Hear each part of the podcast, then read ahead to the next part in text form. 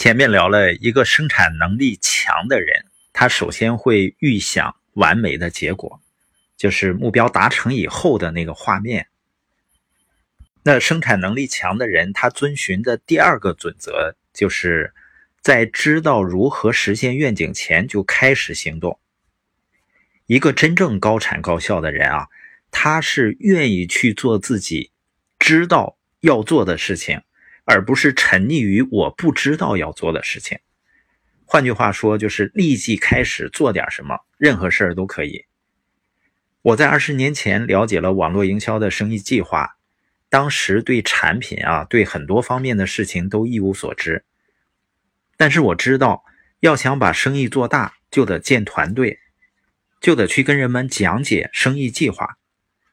所以在我还不会讲的时候，就拿着草稿走出去。找朋友去讲，当然，人们当时的反应啊，跟我预期的不大一样，他们大都拒绝了我给他们提供的生意机会。但我就是在一次次拒绝中成长起来了。后来我发现，很多人他效率很低，他同样认可一个生意计划，他觉得也可行，但就是不行动。我逐渐开始明白了，为什么很多人做事儿效率低下了，是因为他们把自己做不到的事儿列了个清单。你看，有人会说啊，我还没有学好呢，我不知道应该怎么去做。有的说呢，我认识的人不多，消费水平不高，所以我做不到。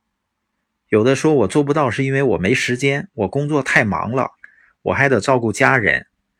有的说我没有钱。而那些工作效率高的人，他会接受自己已经知道的一切，让他们变成做事儿的理由。所以，你要想达成某些目标，你需要对结果进行展望，同时你要在面对不确定时能积极的采取行动。我们需要思考和分析目标，也需要持续的培养行动力，哪怕是一小步。就是做一点事情跟目标有关系的事情，而很多人呢，他希望我一开始就来个三级跳，他们渴望一开始就做出效果，产生一个很大的飞跃。其实，任何真正的飞跃都是源自于我们愿意在开始的时候迈出一小步，一小步，然后十步，或者是一百步很小的步伐。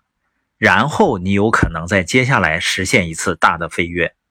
那对于周围的人来说呢？他觉得好像你是一举成名，但我们自己清楚，这是无数小的成功不断积累的结果。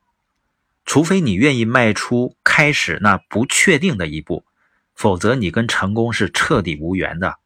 那些最高效率的人，不是要找到最正确的方法才行动的人。一个高效率的人，他的心态就是，不管你有什么或者没什么，他都开始，哪怕你对如何实现目标一无所知。所以以后啊，你不要再说不知道咋做了，自己给自己洗了这么多年脑，总为自己的恐惧找借口，行动起来吧。